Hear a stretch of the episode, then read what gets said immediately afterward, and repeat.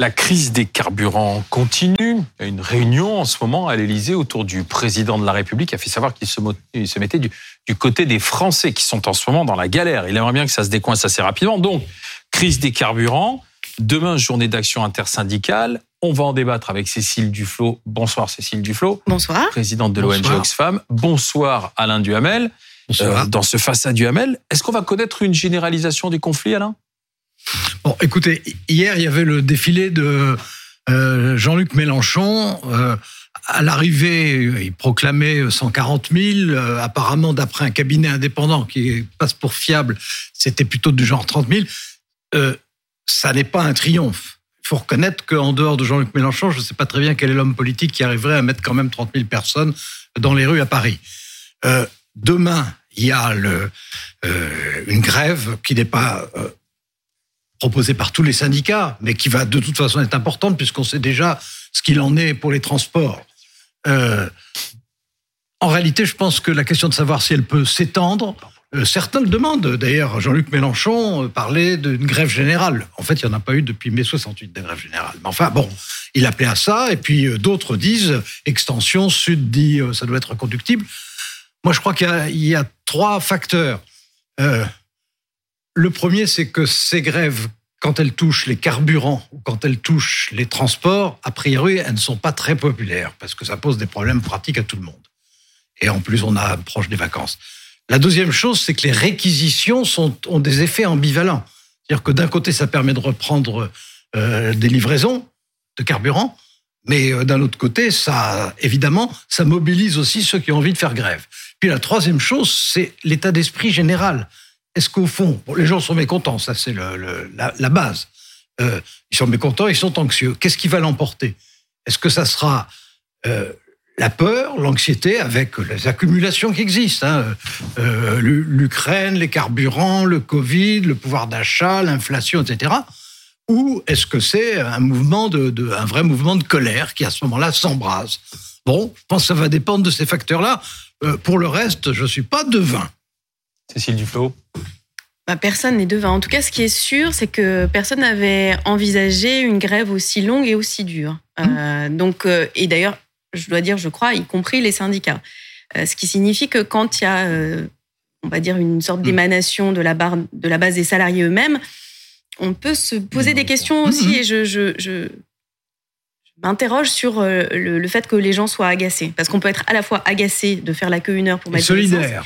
mais aussi être d'accord avec le fait que oui. quand une entreprise fait 16 milliards euh, de bénéfices, elle doit en redistribuer une partie à ses salariés. Et enfin, qu'il y a un vrai problème et durable de poids du coût des carburants dans le budget mmh. des ménages. Il y a un ménage sur six en France qui est contraint par ses dépenses de carburant. Mmh. Donc euh, cette préoccupation, elle dépasse le, le, moment immédiat. Et la question du modèle qui est derrière, à la fois du modèle de redistribution, mmh. quand une entreprise gagne énormément d'argent, fait des super profits, qui en bénéficie Et cette question-là, elle traverse toute la société et pas seulement les salariés de telle ou telle entreprise. Non, bah, je suis d'accord avec vous sur le fait que euh, tout le monde se pose des questions et que tout le monde est anxieux quand même en ce moment à cause de ce qui se passe. D'ailleurs, je ne vois pas très bien comment on pourrait ne pas l'être. Euh, Qu'est-ce qui est, d'où viennent les étincelles? Qu'est-ce qui à un moment fait que je, je, je, pense que par exemple euh, les réquisitions, euh, ça, ça, bon, ça permet de reprendre des approvisionnements, mais évidemment, ça durcit ceux qui euh, ont envie de faire grève Surtout dans leur entreprise. si elle se généralise ce soir à la demande du président de la République. Absolument. Mais... Enfin, généraliser les, les oui. réquisitions, ça, ça, ne, ça ne porte que sur un tout petit nombre, ça tout petit nombre de. Mais c'est ce que je et dis. De, et depuis qu'on a réquisitionné, les grévistes sont encore plus déterminés. C'est ce que je dis, ça braque. Bon, est-ce que ça braque les grévistes ou est-ce que ça enflamme très au-delà?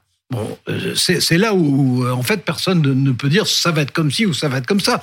Mais ce qui est certain, c'est que les gens, je pense, sont partagés par deux sentiments contraires. D'un côté, tout ce qui nous fait mmh. craindre euh, les semaines et les mois, peut-être les années qui viennent, n'est pas très mobilisateur.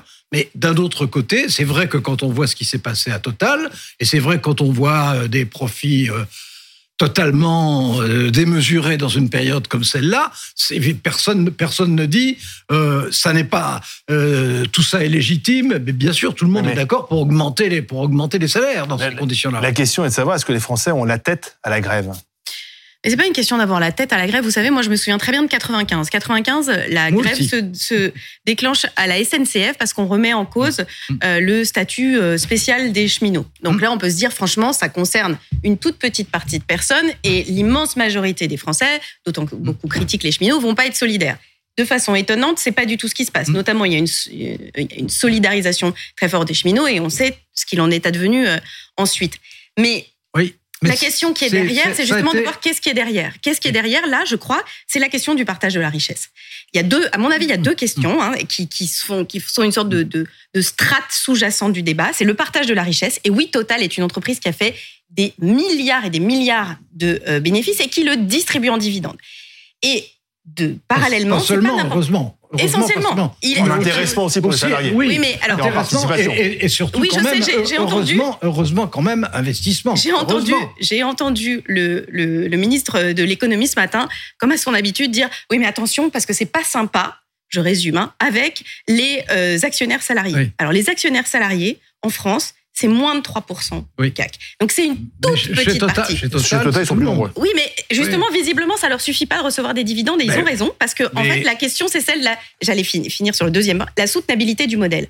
Le sujet, c'est qu'aujourd'hui, Total, c'est une entreprise qui exploite des hydrocarbures et que si on veut rester sous un seuil de réchauffement de la Terre qui la garde habitable, il faut qu'elle change d'activité. Hmm. Il faut qu'elle change d'activité. Et d'ailleurs, vous savez, il y a des discussions intéressantes entre les ONG environnementales aujourd'hui et euh, les, syndicats de l'énergie, ce qui n'était pas le cas pendant des années. Donc il y a ces deux débats-là. Et les Français savent aussi que le modèle où on brûle de l'essence dans les réservoirs, c'est un modèle qui n'est pas durable. Oui, mais ce qui ne veut pas dire que c'est facile.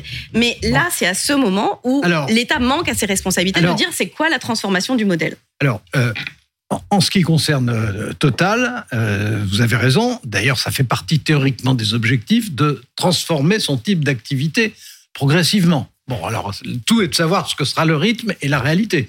Mais euh, que ce soit quelque chose qui est plus qu'envisagé, qui, qui est, a commencé, mais de façon beaucoup trop modeste, oui, oui, je, le dis le premier, bien sûr.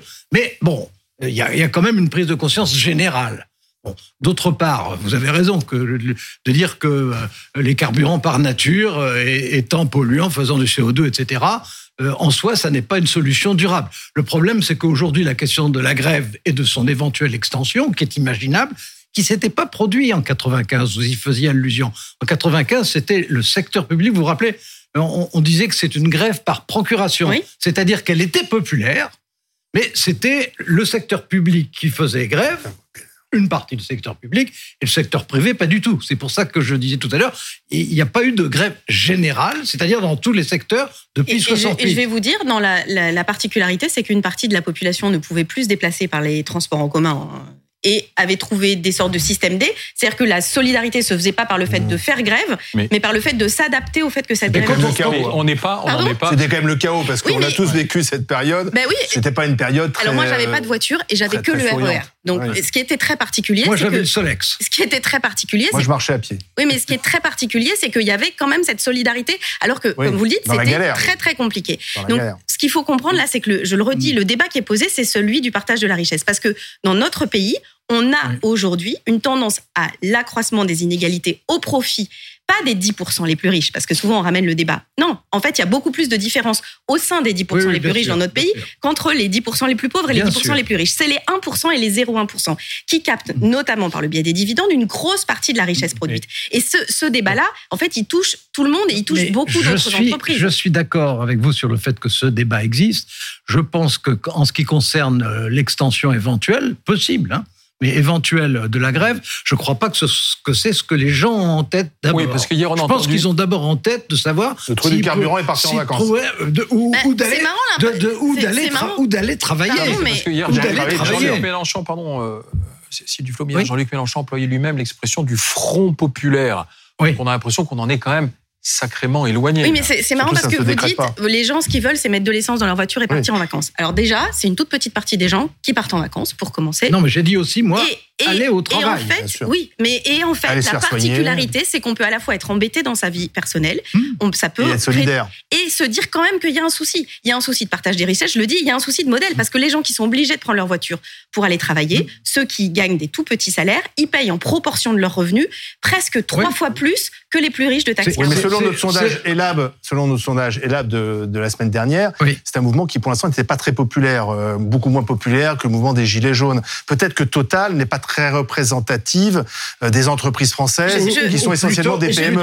Je, plutôt, Total, peu de salariés sont augmentés de 7% par an. par rapport à la ah. Total caricature par rapport à la situation générale. mais en fait, Total, c'est un peu un concentré de tout. C'est-à-dire, c'est un concentré d'un modèle. ça dans les entreprises. bien sûr. Déjà, la plupart des entreprises n'ont pas d'actionnaires déjà. Oui. Et, toutes les entreprises, par exemple, ne, peuvent pas euh, en ce moment augmenter. Euh, augmenter c'est pour ça. Hein c'est pour ça d'ailleurs que c'est pour ça qu'un certain nombre de personnes, mais le front s'est très très élargi sur le sur le sujet dont Oxfam et d'autres organisations, mais aussi des parlementaires, presque de toutes les familles politiques, ont demandé qu'il y ait une taxation sur les super profits, en disant notamment que les entreprises qui ont bénéficié d'aide doivent pouvoir contribuer. Ce, qui va, ce qui va se faire d'une manière ou d'une autre. Via l'Europe peut-être par exemple. Mais ça, c'est un tout petit bout. C'est le problème. Mais ce qui n'arrange pas ni le pouvoir d'achat des Français, ni leur salaire. Mais pour en venir à votre question, euh, de, de pour en revenir les caisses de l'État, pour en revenir à votre question du Front populaire, euh, on, voit bien ça, c'est le, c'est d'ailleurs tout à fait normal. Je crois que ce que la gauche a compris à l'occasion des, dernières campagnes, c'est que si elle n'est pas unie, elle perd. Et donc, euh, non seulement elle perd, mais même elle est écrasée. Donc, je crois qu'elle s'est vraiment mis en tête qu'il faut être unie. Maintenant, pour être unie et faire un front populaire. Euh, d'abord, euh, François Mitterrand, qui n'était pas le plus maladroit, a quand même mis 9 ans avant d'y arriver. Donc, entre le point de départ et le point d'arrivée, qui était 81, il y a eu 9 ans. Bon. Et, d'autre part, euh, il y a une énorme différence qui pèsera dans les débats, et à, commencer par chez les écologistes d'ailleurs, mais qui pèsera dans les débats, qui est que euh, Blum ou Mitterrand, qui sont les deux références, c'était les réformistes qui étaient en position de force, et c'était ceux partisans de la rupture qui étaient des minoritaires, et que cette fois-ci, c'est l'inverse c'est les partisans de la rupture qui sont majoritaires à gauche et les partisans de réforme qui sont minoritaires. Mais si je me Monsieur Duhamel, les réformistes de l'époque apparaîtraient comme très radicaux aujourd'hui. Oh, je me rappelle assez bien tout ça. Euh, de Blum. on, voyait, on voyait, on voyait très bien, euh, on voyait très bien euh, qui était aux manettes, qui avait l'autorité, qui l'emportait. Alors, s'il s'agit de dire que sur le programme, le programme était très radical, oui. Euh, mais je me rappelle très bien François Mitterrand me disant, euh, de toute façon, il faut le faire. On verra si ça marche ou si ça ne marche pas. Et si ça ne marche pas, eh ben, on je, je vais vous dire, le problème c'est qu'on est, le problème, c'est qu'on est en 2022. On est en 2022, Monsieur Duhamel, et la radicalité aujourd'hui, elle est euh, majoritaire. elle est surtout euh, imposée par l'obligation que crée euh, la nécessité de réagir face au changement climatique. Ah bah, on le voit d'ailleurs, ah, le, Conseil d'État qui vient de condamner la France à 20 millions d'euros d'amende là d'ailleurs. Pour ne pas avoir respecté toutes les, normes anti Et la France avait déjà été condamnée par la Cour de justice européenne. Et, elle va, et, la France va être condamnée. Et nous attendons le 31 décembre la décision relative à l'affaire du siècle. Et donc, on va voir de plus en plus la France condamnée. La question, c'est pas seulement de faire condamner la France. Euh, Oxfam et d'autres organisations s'y sont employées avec l'affaire du siècle. C'est d'agir. Et là, la question, justement, c'est qu'est-ce que dit le gouvernement? Qu'est-ce que dit le gouvernement aux banques qui continuent à financer les, les fossiles? Qu'est-ce que dit le gouvernement à Total? Qu'est-ce que dit le gouvernement à toutes ces entreprises qui sont structurantes, mais qui nous permettraient notamment de faire bouger le secteur des transports. C'est le principal émetteur de gaz à effet de serre en France. Donc il faut que les choses changent. Il faut que les choses changent. Euh, Et radicalement, le, le, problème est que la transition. Alors, je suis d'accord avec vous qu'il faut que les choses changent, c'est une évidence d'ailleurs. Mais le, rythme auquel ça doit se faire, c'est une question très compliquée parce que si vous regardez le système de l'automobile, qui est quand même un système très important en France, en particulier en France, euh, si on passe, euh, comme c'est souhaitable, hein, euh, des moteurs euh, actuels à des moteurs électriques, etc. Mais ce sera autre chose. Non. Ce ne sera pas seulement passer du modèle actuel à des modèles électriques. Non, mais ce que je veux dire, ce que je veux dire, c'est que cette transition est nécessaire, mais qu'elle sera extrêmement difficile et que ça mettra en cause forcément des millions et des millions d'emplois. Un mot là-dessus. Si on ne le fait pas, ça coûtera beaucoup, beaucoup plus cher. Mais je suis d'accord. C'est que c'est pas, c'est un choix entre beaucoup plus, beaucoup plus cher ou faire le choix de limiter la catastrophe. C'est ça qui est vraiment devant nous. C'est aussi simple. Vous, vous avez intellectuellement raison. Euh, mais.